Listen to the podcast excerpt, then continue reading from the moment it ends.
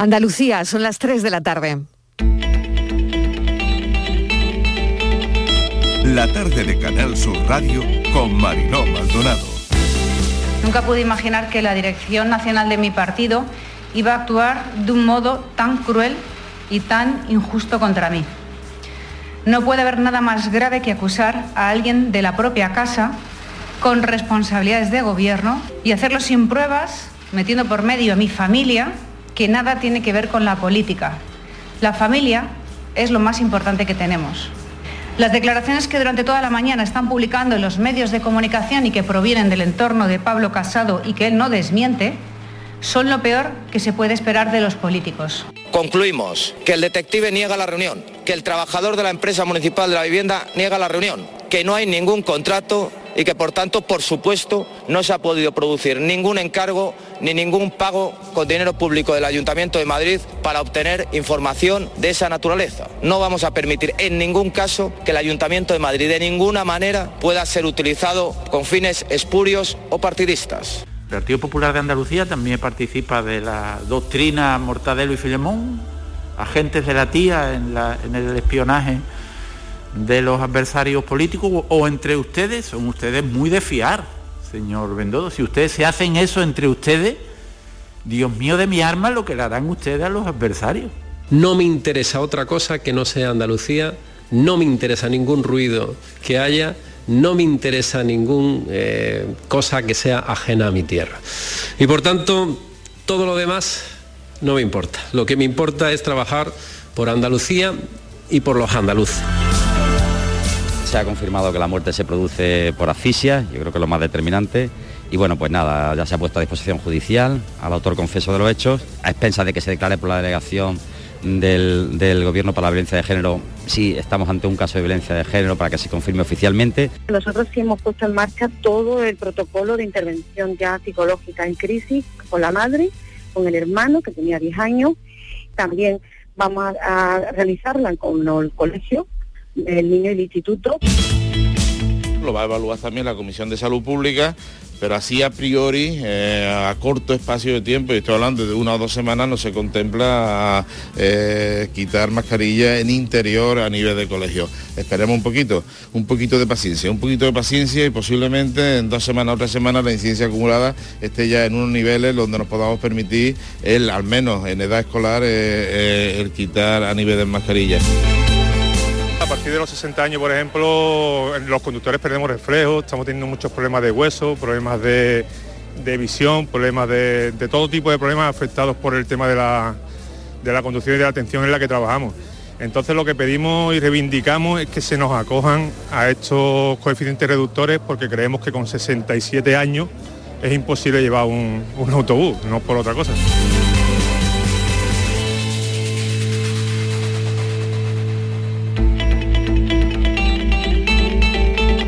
La tarde de Canal Sur Radio con Mariló Maldonado. Acaban de oír los sonidos del día de lo que hablamos hoy. Están casi todas las voces en nuestra línea de audios, los protagonistas de la actualidad y todo lo que ha ocurrido hasta esta hora, primavera en febrero. Eh, la verdad es que subiendo las temperaturas más que ayer, pero menos que mañana, porque mañana serán algo más altas. Al menos esa es la previsión. Hoy nos movemos entre los 20 y 25 grados. Esa es la horquilla, la horquilla aquí en Andalucía. Las organizaciones agrarias ya avisan de las consecuencias de la sequía, de lo que estamos viviendo. Sigue la consternación y el luto en Alcalá la Real, en Jaén. Se sigue investigando el asesinato de Jaula. Sabemos que fue por asfixia, sigue sin quedarnos claro qué relación había entre ambos, pero se descarta que fuesen pareja. Es un feminicidio porque presuntamente Jaula ha sido asesinada por ser niña y mujer. Esta es al menos también la valoración que hace la Junta de Andalucía. Las expertas, los expertos con los que hemos hablado por aquí estos días y lo seguiremos haciendo ahora, ven muy preocupante el aumento del negacionismo ante la violencia, el incremento del sexismo, el consumo de la pornografía como parte de una mal llamada educación sexual, a veces única ventana de acceso donde el consentimiento brilla por su ausencia. Piden en los colegios protocolos para que los jóvenes sepan identificar la violencia machista, y que tengan más recursos. Hoy se ha publicado un estudio en una de las revistas científicas más importantes del mundo, en la revista The Lancet. Casi el 30% de las mujeres en el mundo ha sufrido violencia de sus parejas en algún momento de la relación. Una de cada cuatro ha sufrido violencia en algún momento de su vida. Son expertos de la Organización Mundial de la Salud analizando con una enorme, enormísima base de datos de 161 países, entre ellos España, desde el año 2000 al año 2018. La Organización Mundial de la Salud ha ido encuestando a mujeres, preguntándoles, y el resultado es el que acabamos de ofrecer. La edad de las encuestadas desde los 15 años, así que hay datos sobre relaciones de parejas muy tóxicas desde esta edad. En este estudio se habla de alarma por las edades. Canadá ya no busca a los marineros desaparecidos en agua de Terranova, lo que supone un mazazo para familiares que esperan noticias y que piden que no dejen de buscarlos. Sobre la pandemia, se recupera el aforo total, sin límites en instalaciones deportivas. Habrá que esperar hasta el 4 de marzo para recuperar el 100%. Veremos qué pasará también con las cuarentenas y las mascarillas en los colegios, que debe ser lo próximo. Y hoy la incidencia está en 487 por cada 100.000. Hay 40 fallecidos en Andalucía, desgraciadamente. De la política, de la política arqueando las cejas, en medio del debate, si pacto o no con Vox por los resultados de las elecciones de Castilla-León, todo estallaba ayer a última hora de la tarde y desde entonces versiones, desmentidos, varios diarios cuentan ayer que desde la dirección del PP contrataron a detectives para espiar a la presidenta de la Comunidad de Madrid, Díaz Ayuso. Operación que quedó frustrada por otro lado. Esto lo cuenta el Confidencial y el diario El Mundo cuenta que a Díaz Ayuso le llegó todo esto en el mes de diciembre, aunque ella acaba de hablar, y creo entender que ha dicho en junio. Bueno, que se abrió una investigación interna. El PP niega todo lo relativo al espionaje y lo tilda de maniobra orquestada para empañar el asunto de los contratos del hermano de la presidenta de la Comunidad de Madrid. Los contratos, dice Génova, que son la única irregularidad en todo este asunto. Ayuso ha hablado, la hemos oído hace unos instantes, también la han oído en nuestra línea de audio y acusa a Casado de intentar destruirla de forma cruel y defiende la legalidad del contrato de su hermano. Dentro de un instante, quien habla, porque todavía no ha empezado a hacerlo, es Teodoro García Egea, el secretario general del Partido Popular. Decían que iba a comparecer a partir de las 3 de la tarde, así que estamos esperando esa comparecencia desde Génova para explicar su versión del supuesto espionaje. Lo siguiente puede que sea ver quién está con quién.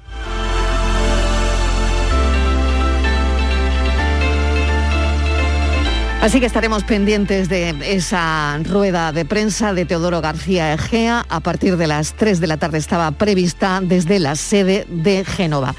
Bueno, sube la tensión también, la tensión militar en Donbass, que ahora mismo es un polvorín, todo el mundo está en alerta. Hay reunión de los 27 líderes europeos en Bruselas, la ha habido a mediodía, han hablado de Ucrania, intercambio de opiniones y las tropas rusas que se mueven, se mueven, pero no se van.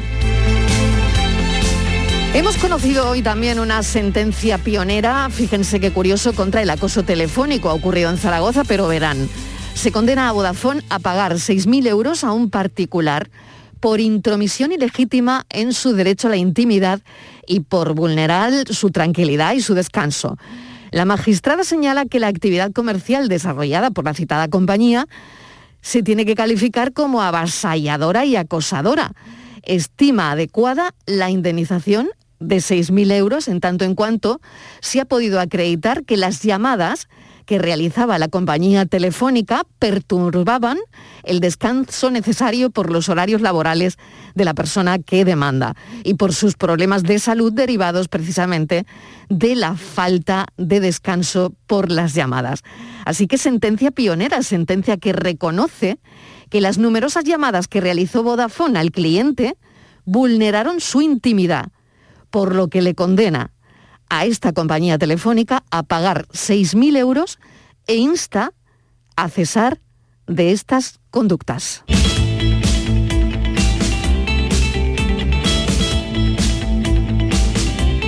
Tres y diez minutos de la tarde y con todo esto que tenemos por delante, les damos la bienvenida a la tarde. Una niña triste en el espejo me mira prudente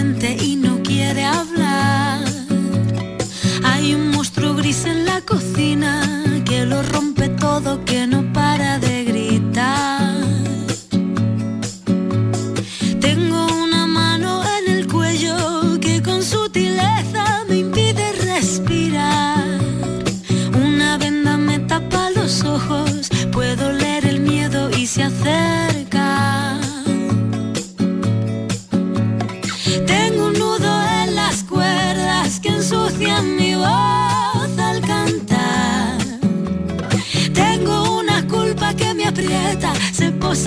mis hombros y me cuesta andar.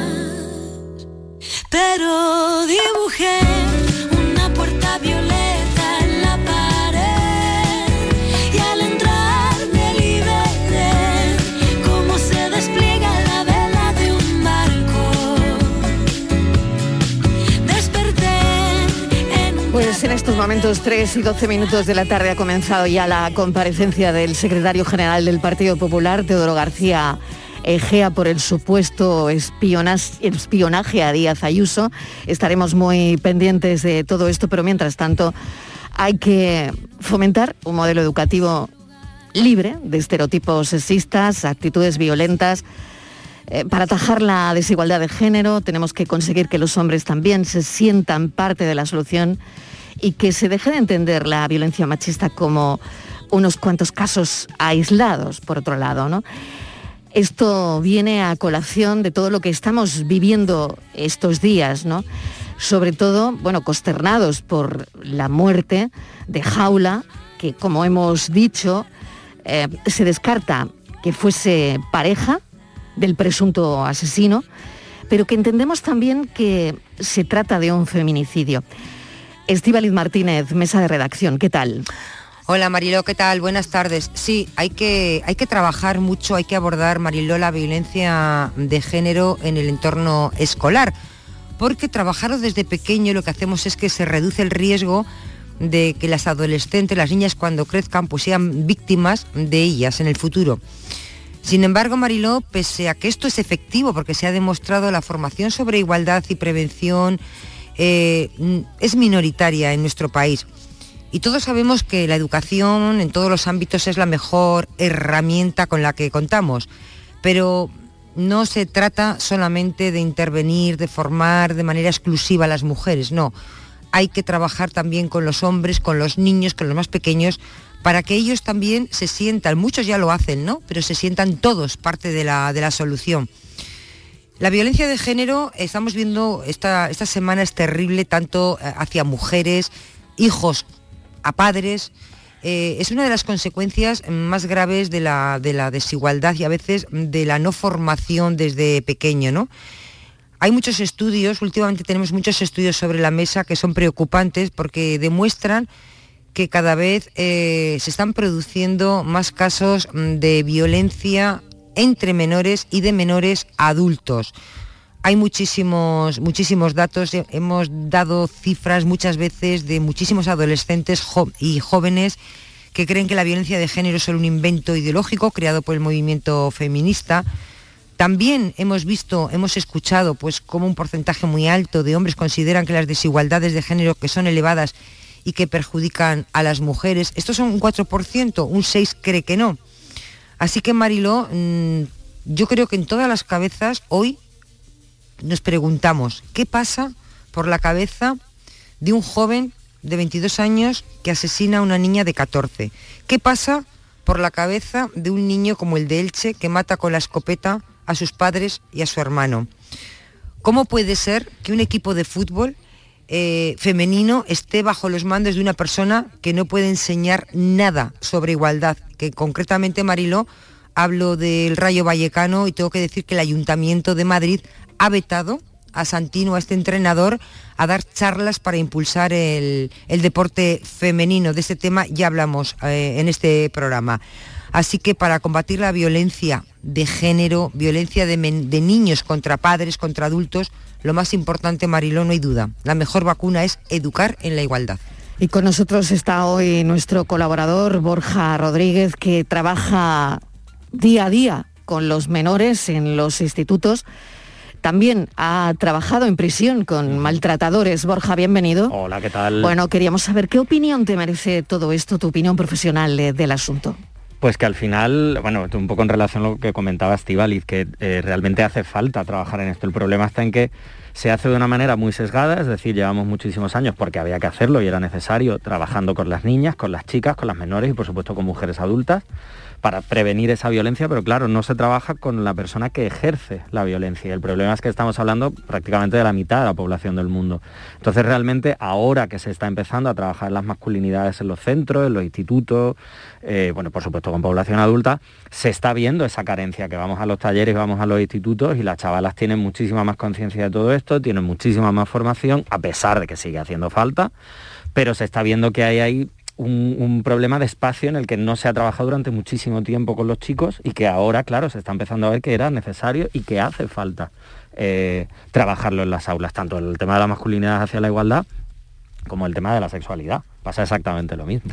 Te quería preguntar sobre el shock. También, eh, Borja, ayer, bueno, pues todos los alumnos que estudiaban con jaula han tenido que recibir, como es lógico, atención psicológica, también la familia.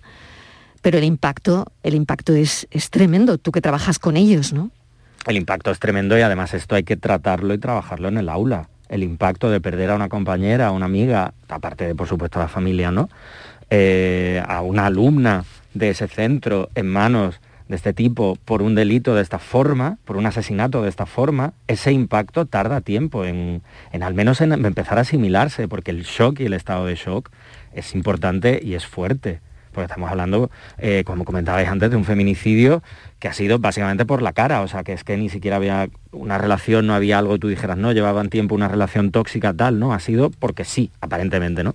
Entonces, al menos lo que se sabe de la investigación. Entonces, todo esto obviamente va a ser un shock y va a hacer falta tiempo, ayuda psicológica, tanto para la familia como para, como para su entorno cercano y los compis de clase. Estíbaliz.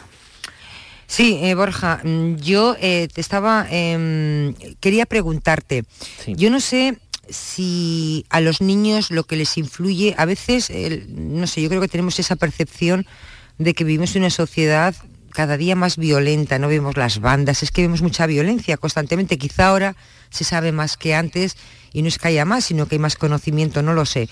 Pero eh, sí tenemos esa percepción, ¿no? Hay más miedo, mm, sobre todo en, en menores, en gente joven. Toda esta eh, percepción que, que, por ejemplo, tenemos los adultos, ¿puede influir también en estos niños y adolescentes? Sí puede influir sobre todo porque no hay un control sobre esa violencia. Quiero decir, siempre se ha dicho, ¿no? El tema, yo qué sé, de las películas, del cine, de los videojuegos, de ciertos libros, de tal. Pero en el fondo, eh, todo esto ha estado siempre, y quiero decir, toda esta, esta literatura, el cine, la sociedad en la que vivimos, siempre ha habido una parte de violencia. Pero yo creo que lo que está ocurriendo es que no se está educando para, eh, digamos, tener un pensamiento crítico de esos menores a la hora de decir, oye, yo por aquí no me quiero tirar, por aquí sí me quiero tirar. No se está trabajando en la gestión de esas emociones. La adolescencia es una etapa muy dura, es una etapa muy difícil y obviamente eh, los niveles de frustración son muy, muy, muy altos. Como no hay eh, una enseñanza, una educación basada también en todo el tema de la gestión emocional y de la inteligencia emocional, al final esa frustración, esa rabia que sienten en muchos sentidos, tiene que salir en forma de violencia, porque no tiene otra vía de escape y ese es parte del problema. No se les está escuchando, no les está dando explicaciones acerca de lo que sienten, ayuda acerca de cómo gestionar todo lo que están sintiendo, porque la adolescencia en el día de hoy, con los planteamientos culturales, los planteamientos de redes sociales, los planteamientos educativos que tenemos, se acaba frustrando. Mira, te quería hablar, eh, estamos ahora con Alcalá Real, pero también te quiero, Sí. tenemos muy reciente todavía lo de Totana, la, la niña está de 17 años que fue asesinada. En este caso sí parece que habían mantenido un tormentoso noviazgo por su exnovio de 19 que, bueno, pues que la mató y fue en el trastero de, de su casa, ¿no? Eh, ella nunca había denunciado nada, pero sus compañeras dicen que en algún momento llegaba al instituto con, con moratones, con, hematomas. ¿Cómo una niña de 17 años, con toda la formación, con toda la información que hay, no es capaz a sus padres, porque imagino que lo ocultaba o se maquillaría, porque una persona que no denuncie y, y ha llegado a ese extremo, bueno, la han matado. Eh, ¿Por qué una niña una- no es capaz de contarle a sus amigas, a su niña, qué pasa? ¿Hay coacción? ¿Hay amenazas por parte de la- de- su, del que era su novio? Puede haber amenazas, puede haber vergüenza, puede haber culpa, puede haber eh, quiero que cambie, voy a conseguir que cambie, quiero, puede haber eh, mitos de ese amor romántico.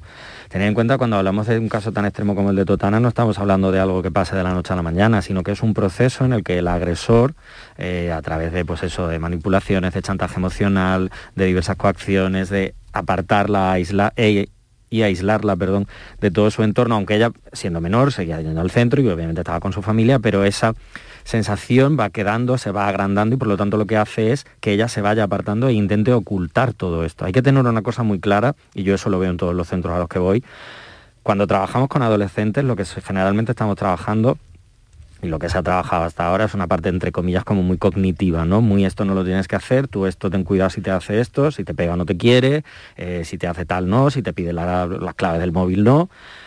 Pero el problema está en que cuando están metidas en esa relación de pareja es muy difícil que salgan de ahí por la parte emocional que no se les ha hablado, que no se les ha dicho y con la que no se ha trabajado. Sí, sí. Siempre, Borja, eh, eh, en los medios intentamos hablar con, con profesionales como tú, conocer qué se puede hacer con, con los jóvenes, ¿no?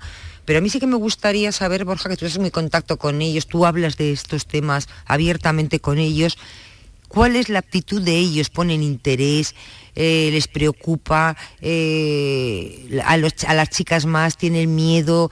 Mm, ¿Te preguntan qué indicadores? ¿Cómo puedo saber yo que me están...? eh, porque igual no- ellos no identifican que están siendo maltratadas, primero psicológicamente, supongo, para ir luego a, a las manos. Entonces, no sé si ellas tienen esa inquietud y ellos también. O sea, ¿qué te preguntan? Pues mira, en lo primero que suele ocurrir cuando voy a un taller y digo, bueno, vengo a dar una charla de igualdad o tal, o, o sí, bueno, igualdad, ¿no? Resumiéndolo Sí. mucho. eh, lo primero es que las caras de, "Puf, ya está aquí otra vez para contarme lo mismo que me cuentan todos los años. O mis padres, ¿no? Lo Ya, que a claro. decir mis padres. Eso es claro. muy importante. Es que Creo es- que eso es muy importante. Claro. El cómo, cómo estamos eh, transmitiendo esa información a la gente joven. Exacto, entonces es como otra igual, pero pasa igual cuando voy a charlas de sexualidad, es como ya me van a contar aquí otra vez las enfermedades, Ya. las infecciones de transmisión sexual y cómo se pone un condón. Pasa exactamente igual, entonces lo que tenemos que intentar hacer es llegar a ellos y a ellas de una forma mucho más eh, menos adultista y más adaptada a su lenguaje, más adaptada a lo que ellos y ellas conocen, más adaptado y a las situaciones que viven. No podemos ir con este rol adultista de decir, no, es que tú, si tu novio o tu novia te dice que te va a dar no sé qué, o que no salgas así, o que no te vistas así, lo tienes que dejar. Porque eso no lo va a hacer nadie, pero tampoco lo hacemos los adultos. Porque el rol y el, el- el factor emocional perdón, es mucho más importante y mucho más fuerte. Cuando dejamos de entrar así y entramos hablando en su lenguaje, con su forma, y eh, intentamos que se acerquen a la igualdad de otra forma, tanto ellos como ellas empiezan a preguntar. Y empiezan a preguntar y hay que responder a, a preguntas muy incómodas. Incómodas o preguntas que te pueden chocar en el mundo en el que estamos y en la sociedad en la que vivimos, de chicos que a lo mejor te dicen pues lo que comentábamos, en el- comentabais en, en el titular, ¿no? Un poco hablando de, de que la violencia de género no existe y si ella me pega, ¿qué pasa? Y no sé qué. Es que eso hay que contestarlo. Y hay que explicarle cómo, por qué, de dónde viene, por qué pasa, diferenciar eh, machismo del feminismo, es decir, todo eso hay que desglosárselo y hay que explicárselo de una manera cercana y desde su lenguaje. Cuando entramos ahí sí empiezan a preguntar por, sobre todo a preguntar, Estival, y sobre todo que a mí es lo que más me gusta, porque creo que es la, parte en la que más puedo trabajar, es que empiezan a contarte cosas. Las chavalas te empiezan a contar, pues a mí me pasó que yo iba por la calle y mi exnovio me hizo tal, y los chicos, algunos de ellos empiezan también a preguntar, bueno, y entonces si hago esto, ¿esto es violencia? Y ahí empezamos a trabajar. O sea, Pero que no que identifican, no saben lo que es ese. Claro, Esos claro. primeros síntomas de violencia no lo tienen No, identificado. los primeros no identifican el moratón, el golpe y cierta parte de control, pero todo lo que hay antes no es amor. O sea, si tú tienes celos, me quieres. Y Por lo tanto, preocupa, Borja, ya casi para terminar, Mm. el, el- el negacionismo, lo hablábamos antes, ¿no? Y, y los expertos que han pasado por aquí estos días también, ¿no? El aumento eh, del negacionismo ante, ante la violencia, el incremento del, del, del sexismo y encima el mal llevado uso de la pornografía. Claro, porque además cuando todos los chavales prácticamente consumen porno, es decir, que tú vayas a una clase a decirle, no, a ver quién ven porno aquí, y a mí me levantan la mano todos, y algunas chicas también, pero sobre todo los chicos. Entonces, no podemos ir, vuelvo a decir, con este rol adultista, no, es que el porno es malísimo, no, lo vais a seguir viendo, lo que tenemos que daros es ese pensamiento crítico para ahora decir, vale, eh, si eh, yo veo una peli de Superman, no me tiro por la ventana pensando que voy a volar, pues lo mismo con la pornografía, la pornografía se ve, se, se puede disfrutar, pero tú eso luego no lo puedes llevar tal cual a una relación sexual real porque mm, no es una película, es una relación sexual real. Y luego sí es verdad que nos encontramos con ese negacionismo o con esa dificultad a la hora de eh, estar más tiempo con los adolescentes. Me doy cuenta de que voy, yo voy dos horas, mis talleres suelen durar dos horas, yo voy, les encanta, lo, lo disfrutamos un montón. Y luego cuando me voy dicen, bueno, ¿y ahora qué hacemos? Y además me lo preguntan tal cual, ¿y ahora quién viene? Claro, ¿Ahora el quién nos va a ¿no? contar? Claro, ¿y cómo lo Mm. hacemos? ¿no? Entonces sí es verdad que, creo que esto es muy importante. No digo que se ponga una asignatura de exámenes y tal, sino que esto se naturalice y se hable de esto en los centros todas las semanas y que se pueda hablar y que se genere en el alumnado un lugar en el que puedan eh, hablar, compartir sin sentir que se les juzga como adultos y adultas que somos los que vamos a, a hablar de esto. Entonces creo que es muy importante partir desde, desde ahí. Y antes de irnos quiero decir dos cosas súper mega rapidísimas. La primera es que el domingo estaré en el programa de, esta casa, de Canal Sur Televisión, eh, a dos voces, a partir de las seis de la tarde, hablando precisamente de esto, una mesa de expertos, vamos a estar allí. Y luego, por otro lado, muy rápido, eh, en el parricidio que se ha cometido en Elche, ha habido un par de artículos periodísticos muy desafortunados en el que se ha hablado de que el chaval leía un libro y que Sí. Tremendo. Ese libro llamado La Edad de la Ira, que ha sido Mm. finalista del premio Nadal, que se va a estrenar en A3 Media ahora mismo la serie y que por supuesto su autor, aparte es un gran profesional, es muy conocedor del mundo adolescente, en ningún momento se hace apología de ese tipo de violencia, todo lo contrario. Se intenta dar explicaciones a por qué la adolescencia en este país está así de frustrada. Y creo que es importante entender que este libro que yo voy a seguir recomendando en todos los centros a los que voy desde hace muchos años, y creo que su autor, Nando López, que además no lo está pasando bien debido a esta movida, eh, creo que es importante entender que el libro no habla en ningún momento del fomento de la violencia, que es una cosa que confundimos muchas veces, a mí una cosa que me han dicho siempre cuando he trabajado con agresores. Es un libro que intenta explicar la violencia y por qué ocurre. Cuando, cuando explicamos la violencia, entendemos por qué ocurre y de dónde viene, ahí es cuando podemos empezar a trabajar para erradicarla. Y el libro de Nando López, La Edad de la Ira, eh, se hizo en ese sentido, no en el otro en el que lo han puesto. Borja Rodríguez, mil gracias, como Gracias siempre por acompañarnos. A veces es, eh, bueno, pues en un café de otra forma, pero hoy era de esta manera, tratando de, no sé, aclarar si efectivamente tienen ahora mismo los jóvenes lo que necesitan para, para su educación. Gracias, Borja Gracias Rodríguez. a vosotras es nuestro siempre. psicólogo de cabecera, nuestro colaborador aquí en la tarde de Canal Sur Radio. Gracias. La tarde de Canal Sur Radio con Mariló Maldonado.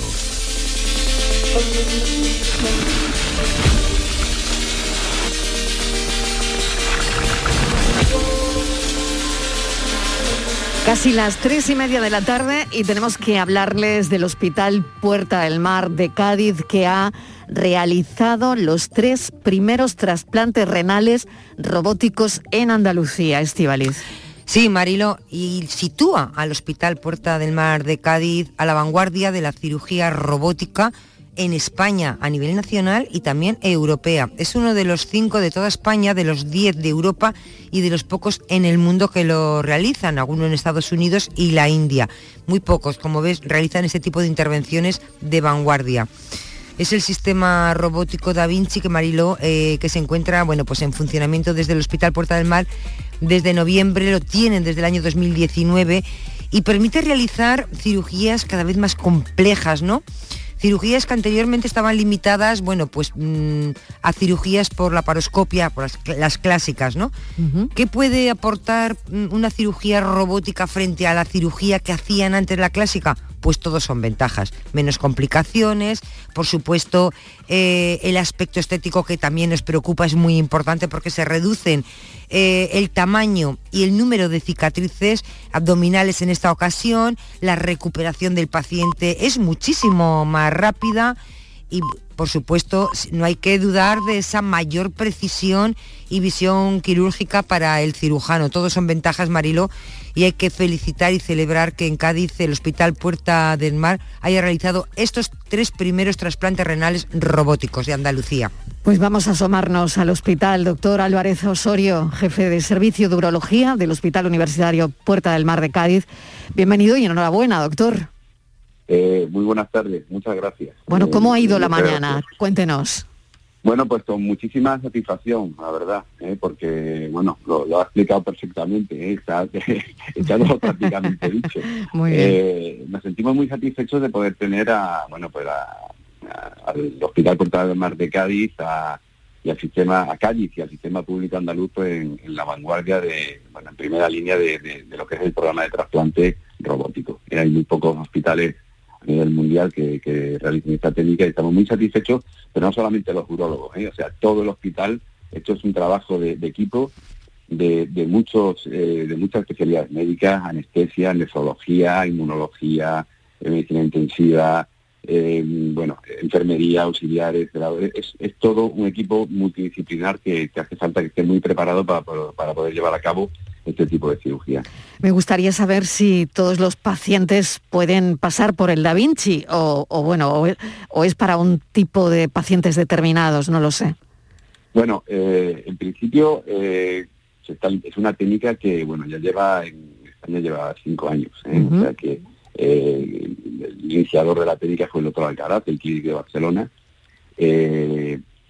y en principio se está limitando a pacientes que tienen unos unas arterias, digamos, por explicarlo para que para- bueno, para todo el mundo unas arterias eh, buenas, que no tengan calcificaciones, que, que permita que desde la técnica robótica podamos clampar y hacer unas suturas que de otra forma tendríamos que hacerla abierta. Pero se va avanzando y cada vez, de, bueno, los robots también van avanzando, bueno, pues se van eh, haciendo eh, pacientes más complejos.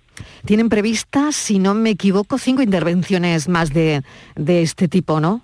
Algunas más. Sí. sí. Sí, sí, sí. De, de momento tenemos cinco, eh, bueno, pendientes ya de, de completar el estudio para, para poder realizar el, el trasplante robótico, que lo haremos en los, en los próximos meses. Muy bien, Estivaliz, ¿alguna cosa más? Sí, eh, doctor, enhorabuena, felicidades porque, bueno, la robótica mm, nos va a hacer tener, pues no sé, igual una mejor salud o me- para ustedes unas me- intervenciones mejores, no, no sé. Yo bien supongo que ustedes, eh, los doctores, los cirujanos, mm, tienen que tener una formación muy concreta porque hablamos de un robot, pero el robot no le das un botón y, y opera solo, al robot hay que dirigirle. Sí, por supuesto. Se tratan de, de, de robots, eh, le decimos esclavos. ¿eh? Un O sea, Nosotros, eh, los robots hacen lo que, lo que nosotros decimos que hagan. Nosotros tenemos una especie de joystick que lo manejamos desde una consola y, y, bueno, se transmite a los brazos robóticos que están en el interior a través de unos, de unos trócares como los de la paroscopia, donde están las pinzas metidas dentro del paciente y desde esa consola se maneja el robot. O sea que el robot no opera solo. Por supuesto, Sí. es la formación del, del cirujano urólogo en este caso. También hay otras especialidades que están utilizando el robot. Y nosotros lo que sí teníamos era mucha experiencia en, en, bueno, en la cirugía de trasplante de hace muchísimos años en, Cádiz y de- del, trasplante de vivo y de cirugía robótica. Todo eso llevado también a, bueno, a, una, a unas estancias que hemos tenido que hacer fuera en el extranjero y en Barcelona, también en el Centro de Mínima de Cáceres, para completar una formación y hacer esta técnica que es compleja, pero que se puede hacer perfectamente, está muy bien estandarizada, pero hacerla con seguridad, que es lo principal. ¿eh? Claro, No, claro. Vamos, que el paciente, el- lo principal es que es que todo vaya bien. Aquí no puede fallar, estamos hablando de un donante vivo, donde en un acto de, de máxima bondad, digo yo siempre, de, de que alguien done un riñón a un familiar, a un ser querido, eh, ese riñón es que tiene que ir todo bien, eh, no se, no se puede perder, no se puede perder porque es un acto que no... Sí, le quería hacer otra pregunta, si me permite Mariló. Eh, Sí, sí, cuestión. doctor. En la cirugía robótica, dicen, yo no lo sé, usted me lo, me lo puede explicar, que claro, ustedes lo que tienen es una magnífica eh, visión, una óptica de la zona maravillosa, porque dicen que ven en 3D, con lo cual les permite, bueno, pues que la cirugía sea prácticamente precisa y exacta.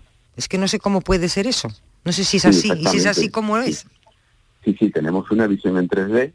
eh, antes ya la teníamos mediante unas gafas y pantallas de unas pantallas de televisión que bueno, con las gafas permiten ver en 3D. Pero esto, la, la consola permite, es un visor donde uno se sienta y se asoma a ese visor y la sensación que tiene, la, bueno, los que son ajenos a la medicina y en alguna ocasión se han sentado porque, bueno, en alguna demostración, eh, la impresión es que uno está dentro del, del paciente.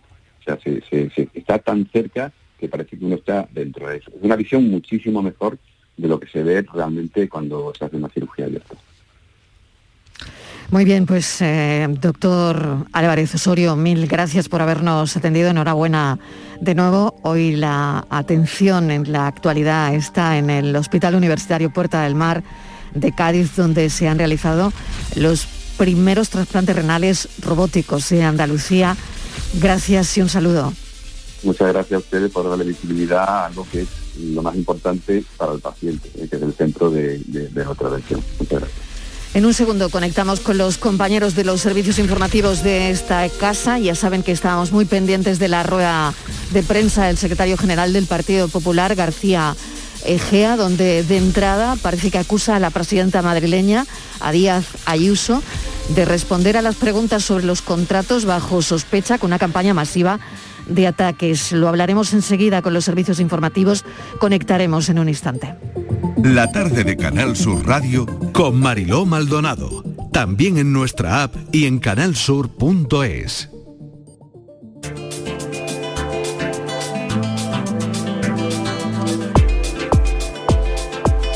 Esta semana en Destino Andalucía les proponemos, para los que les guste el turismo activo, conocer una ruta que atraviesa casi 900 kilómetros de caminos en la provincia de Málaga.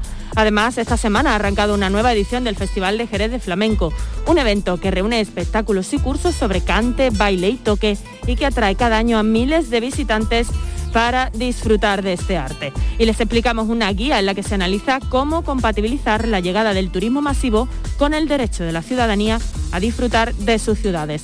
Presentado por Eduardo Ramos, Destino Andalucía se emite este viernes 18 de febrero a las seis y media de la tarde en Canal Sur Radio. Destino Andalucía. Un viaje semanal en Canal Sur Radio. Mano de santo limpia la ropa, mano de santo limpiar salón, mano de santo y en la cocina, en el coche, en el watercloak, mano de santo para el hotel, mano de santo para el taller, mano de santo te cuida, mano de santo te alegra la vida, mano de santo, mano de santo, ponte a bailar y no limpies tanto, mano de santo, mano de santo, ponte a bailar y no limpies tanto. Ya tenemos lista su cabaña de siempre. Las almohadas a su gusto, de pluma para el señor y ergonómica para la señora. Y nos hemos tomado la libertad de dejar fuera del minibar las botellitas de agua para que estén a temperatura ambiente, para cuidar la garganta de la señora. Sueldazo del fin de semana de la 11.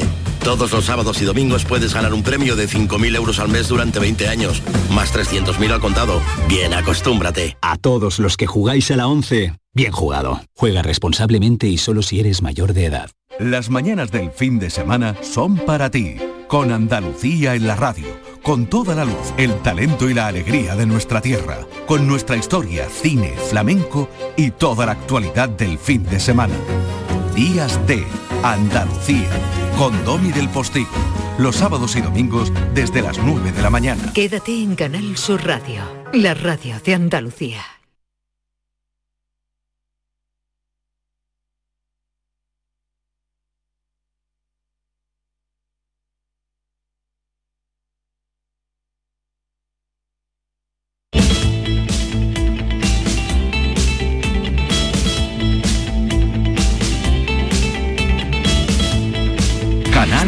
Sevilla. Planificaciones. Respira. Si eres autónomo, en Caja Rural del Sur te ofrecemos la tranquilidad que necesitas. Cuéntanos tu caso y nos encargaremos de todo. Te esperamos en nuestras oficinas. Caja Rural del Sur.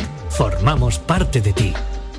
¿Buscas una fibra óptica que te dé más? Telecable Andalucía es tu operador local de confianza. Telecable. Fibra de 300 megasimétricos por solo 14,90 euros al mes y línea ilimitada de 24 gigas por 10,90. Contrata en Telecable Andalucía. Somos punto de venta oficial de Xiaomi. Telecable Andalucía. Conecta con lo que realmente importa. El Colegio Internacional Europa celebra sus jornadas de puertas abiertas. Jueves 3 de marzo a las 9 y media para Eurokinder infantil y primaria y sábado 5 de marzo a las 11 para todos los cursos. Más información en europaschool.org. Colegio Internacional Europa. Excelencia educativa desde 1986. Airesur Today. Se acerca el Gran Derby y en Airesur sorteamos una entrada doble VIP para que vivas en directo una experiencia única. Preguntemos a esta joven. Estoy flipando. Por cada compra de más de 10 euros tengo una oportunidad. Participa. ¿A qué estás esperando? Centro Comercial Airesur. Vive un gran momento cada día.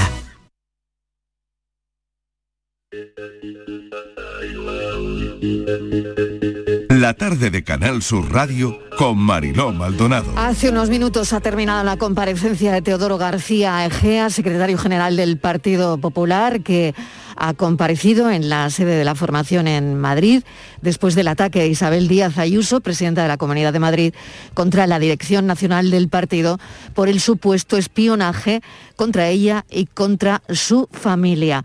Vamos a analizar lo que ha dicho, vamos a contar lo que ha dicho Teodoro García Egea, entre otras cosas que el PP está libre de toda sospecha, de ningún espionaje, no hay dossier sobre Ayuso también ha comentado y otro titular de esta tarde es que van a abrir un expediente informativo a Díaz Ayuso. Marga Utrera, bienvenida. Buenas tardes, Marilo. Ese es el principal titular que deja esa comparecencia pública del secretario general del Partido Popular. Es esa apertura de un expediente informativo Isabel Díaz Ayuso para recabar toda la información necesaria sobre ese contrato de un millón y medio de euros del que supuestamente podría haberse beneficiado el hermano de la presidenta de la Comunidad de Madrid. Dice Teodoro García Egea que ese expediente no prejuzga nada, pero que es el protocolo habitual y que Ayuso, si Ayuso hubiera cumplido su compromiso de aclarar todos los términos cuando se le requirió en octubre, no se hubiera llegado a este punto. Está también la situación en estudio de los servicios jurídicos del partido. Egea atribuye todo lo sucedido a las diferencias por la convocatoria del Congreso del PP de Madrid. Estas han sido sus palabras. Si este asunto guarda relación con las diferencias entre la Dirección Nacional e Isabel Díaz Ayuso respecto a la fecha de celebración del Congreso del Partido Popular de Madrid. Y la respuesta es que sí.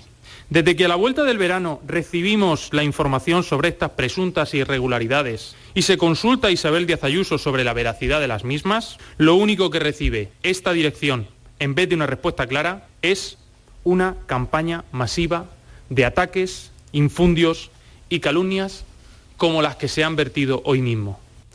Egea ha repetido los términos que ha utilizado Ayuso de que nunca hubiera esperado ataques tan crueles e injustos, según ha dicho, contra la Dirección Nacional en este caso, asegurando Teodoro García Egea que Pablo Casado siempre ha apoyado Isabel Díaz Ayuso, especialmente ha dicho cuando nadie creía en ella. Y como secretario general ha afirmado que su obligación es alejar cualquier tipo de sospecha de una organización que exige, dice, la misma ejemplaridad a todos sus miembros, independientemente del cargo público que ocupe o de su cargo orgánico. Pues este es el resumen, Marga Utrera. Muchísimas gracias. Un saludo. Gracias, buenas tardes. Es el resumen de la comparecencia de Teodoro García Egea, secretario general del Partido Popular, que como saben ha comparecido después del ataque a Isabel Díaz Ayuso, presidenta de la Comunidad de Madrid, contra la Dirección Nacional del Partido por el supuesto espionaje contra ella y su familia. El principal titular que nos deja esta comparecencia es que van a abrir un expediente informativo a Díaz Ayuso.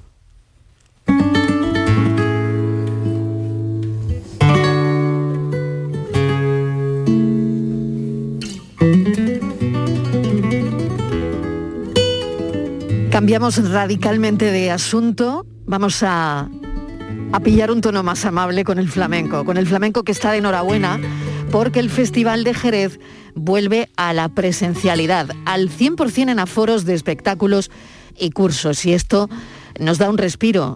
Es la edición número 26 que se celebra desde hoy hasta el 5 en la capital del flamenco. Nombres como Rocío Molina, Mercedes Ruiz, Manuela Carpio, Manuel Liñán, Farroquito, Javier Barón y la lista es un suma y sigue de grandes nombres. Vamos a hablar con la directora del Festival de Jerez, Isamay Benavente. Isamay, bienvenida, gracias por atendernos. Hola, ¿qué tal? Bueno, que ya queda nada, ya en capilla. Ya, bueno, esta noche levantamos el telón de la, de la 26 edición y la verdad es que con muchas ganas de reencontrarnos, como bien has dicho, con el público, con tanta gente que no pudo venir el año pasado. Los cursos comienzan el sábado, ya mañana esperamos una llegada masiva de, de cursillistas, pero hoy abrimos eh, a lo grande con un gran homenaje que, que le ofrecemos a Antonio el bailarín, eh, y que, ha, que le ha preparado el Ballet Nacional de España con un programa impresionante, eh, reposiciones de sus coreografías más emblemáticas, una coreografía creada en homenaje suya, en fin, un, un programa de danza para abrir el festival por todo lo alto. Y Samay ya había ganas, ¿no? Yo decía que se recupera la presencialidad y esto va a ser una, una eclosión, una fiesta del flamenco como nunca se ha vivido, yo creo, ¿no? Pues sí, había mucha gana y había mucha también necesidad de encontrarse los artistas con un público, porque el flamenco es un arte, bueno, todos los artes escénicos no necesitan al público, pero eh, ese público de Jerez que conoce, que sabe, que conoce a los artistas, que sabe de baile y que vibra con los artistas, que da esos goles a tiempo, eh, esos aplausos, pues no es lo mismo con unos aforos muy reducidos que, que con que no, con el teatro lleno, necesitábamos reencontrarnos y respirar con el público. Y también lo necesitaba el festival, porque el año pasado lo hicimos a pesar de todas las restricciones y bueno, fue un festival artísticamente muy potente, pero echamos de menos a mucha gente. Este año, pues ojalá, ojalá, ojalá, parece que los números así lo, lo indican, eh, la situación va, va a variar. Y dos minutos para hablar de los cursos, si te parece, ¿no? Sí, bueno, pues ya tenemos casi, bueno, 600 y pico plazas cubiertas de las mil plazas que hemos puesto y yo calculo que estos días, pues que siempre se anima la gente que viene, compra más plazas, gente que se anima a última hora, se van a vender aún más, así que esperamos eh, riada de visitantes, muy buen ambiente y sobre todo, como bien has dicho, disfrutar de nuestros artistas que tienen muchísimo que ofrecer y que hay un programa muy variado con grandísimos nombres, varios premios nacionales y todos reunidos aquí durante 15 días en Jerez. Y Samay, es la mejor noticia del día, desde luego, esta, ¿eh? Que empieza esta noche el festival y que nos tenemos que desquitar, ¿eh? Así que Pues mil gracias y buen festival, feliz festival. Un abrazo. Isamay Benavente, directora del Festival de Jerez, eh, del Teatro. Villa Marta, principal escenario de la ciudad y del Centro Lírico del Sur. Muchas gracias. Aquí os esperamos a todos porque toda la ciudad se viste de gala para el festival. Peñas, palacios, esta mañana hemos estado en el Alcázar, ah, bodegas. Jerez os espera durante el Festival de Jerez. Un abrazo, un saludo. Un abrazo, un abrazo. Virginia Montero, vamos con la foto del día. La imagen de hoy es la propuesta por Esther Lobato. Se ha dedicado al fotoperiodismo durante 25 años, los últimos 17 en el diario El Mundo. Actualmente es fotógrafa en la Consejería de Cultura. A lo largo de su carrera ha hecho malabares para conciliar su pasión por la fotografía con la crianza de sus dos hijas. Y ya saben nuestros oyentes que pueden ver la foto del día en nuestras redes sociales. En Facebook, La Tarde con Mariló Maldonado y en Twitter, arroba La Tarde Mariló. He elegido una foto de José Torres que publica la agencia Reuters. La imagen que voy a comentar hoy es indiscutiblemente fotoperiodismo. En la fotografía aparece en un, primer plano una chica a la que le están cosiendo la boca. Y la captura de este momento lo dice todo. Es una migrante que inicia una huelga de hambre para exigir el libre tránsito por el país, en Tapachula, México. La foto nos muestra la dureza de la situación y el fotógrafo capta este momento desde la mujer que está siendo cosida como las manos que ejecutan el acto. Una vez más queda patente la importancia de esta profesión. Un saludo. Fotoperiodistas que eligen su imagen del día, desde luego esta imagen es muy fuerte. Cada noche, de lunes a jueves, tienes una cita a la que no puedes faltar. Conmigo, en Canal Sur Radio, en el programa del Yuyu, porque siempre hay que ver el lado amable de la vida. Y de eso, ya sabes, que sé un rato. El programa del Yuyu. Te espero de lunes a jueves a las 10 de la noche. Quédate en Canal Sur Radio, la radio de Andalucía. La tarde de Canal Sur Radio con Mariló Maldonado. Estos son nuestros teléfonos 95 1039 105 y 95 1039 16. Y hoy el abogado que está con nosotros es Javier Jaénes, socio de Montelirio Abogados, ya está preparado para un montón de cosas que tenemos sobre la mesa. Virginia, Javier, ¿qué tal? Bienvenido. Muchas gracias. Buenas Vamos tardes. con todo, venga. Pues sí, Marilo, hoy tenemos, como decía, muchas cosas encima de la mesa. Eh, lo principal, sí, como las movilizaciones de los conductores profesionales, el fin de los ERTES por la pandemia, la siniestralidad laboral. Pero antes, si, si os parece, vamos a escuchar un mensaje.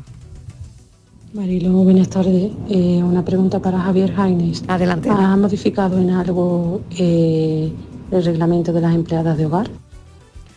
Reglamento de las empleadas de Eso hogar. es. A raíz de hablar de la reforma laboral, quería saber esta oyente qué pasa con las empleadas de hogar. si ¿Se ha modificado el reglamento o no, Javier?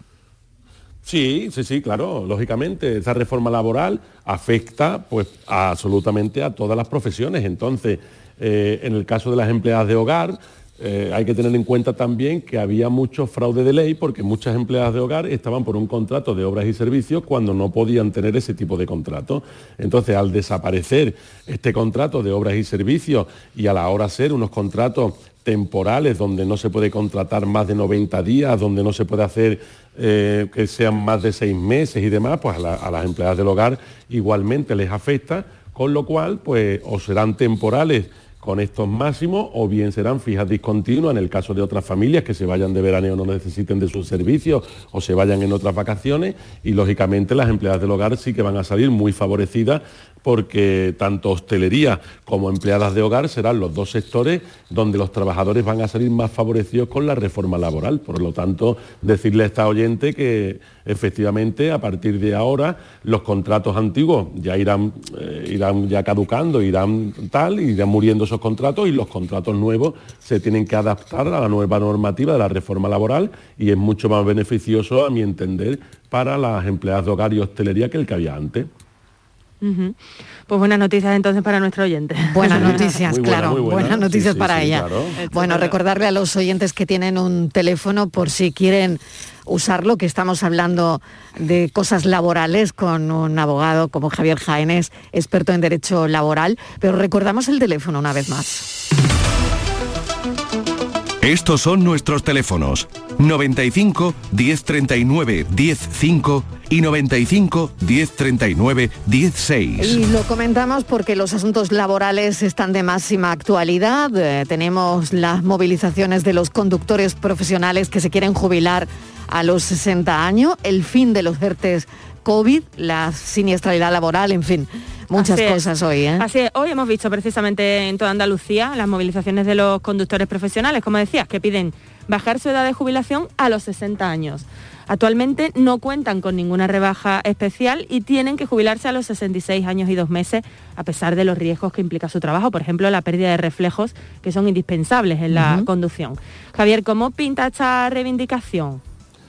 Yo deseo y espero que lleguen a, que lleguen a éxito porque ciertamente un conductor profesional que lleva 40, 45 años conduciendo eh, 8, 10 horas al día y que depende y que están en carretera y ya no solo por su propia seguridad, porque como bien dice, eh, pierden reflejos y pierden, en fin, y pierden destreza, sino que es que, o sea, ellos se ponen en peligro y ponen en peligro al resto de conductores. O sea, muchas veces hablamos de un chofer de autobús eh, con esa cantidad, con los metros que tiene un autobús o de un tráiler, con la gente que depende de ellos, y a mí me parece que tienen razón en su, en su exposición de motivos y yo pienso que llegar a esas edades con 66, 67 años poniendo en riesgo tanto su vida como la de los demás es algo que habría que mirar.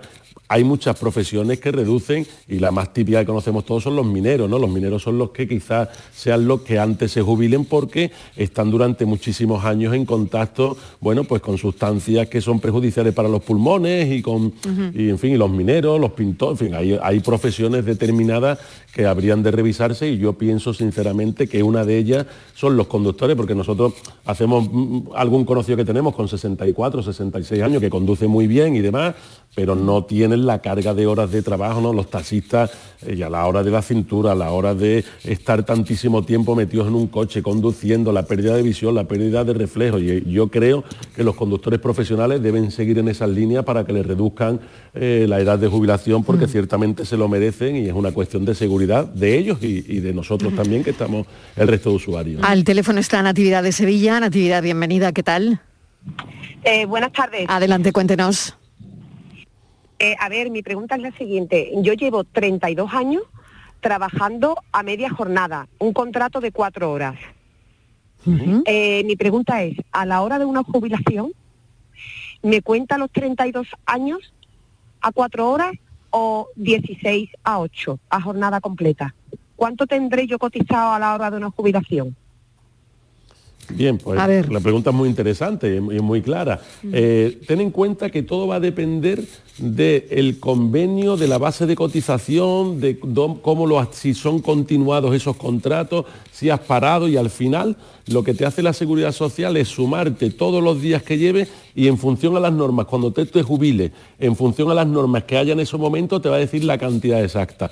No tiene por qué ser 16 años a 4 horas, tú tienes 32 años a 4 horas, bueno, pues se te cogerán tus 32 años a 4 horas y se te hará el cálculo en base a lo que tú llevas cotizado. Hay veces que a partir de X años cotizados, ya da igual que lleves más o menos porque es la base máxima de cotización que hay, pero tú entrarás con tu contrato, con tu vida laboral y con tus días cotizados conforme a la normativa de tus contratos, de tu convenio, de tus nóminas y en base a eso se te cogerá. Con lo cual serán tus 32 años a 4 horas en función de las normas que haya en ese momento. Ahora mismo son unas y dentro de un tiempo pueden cambiar.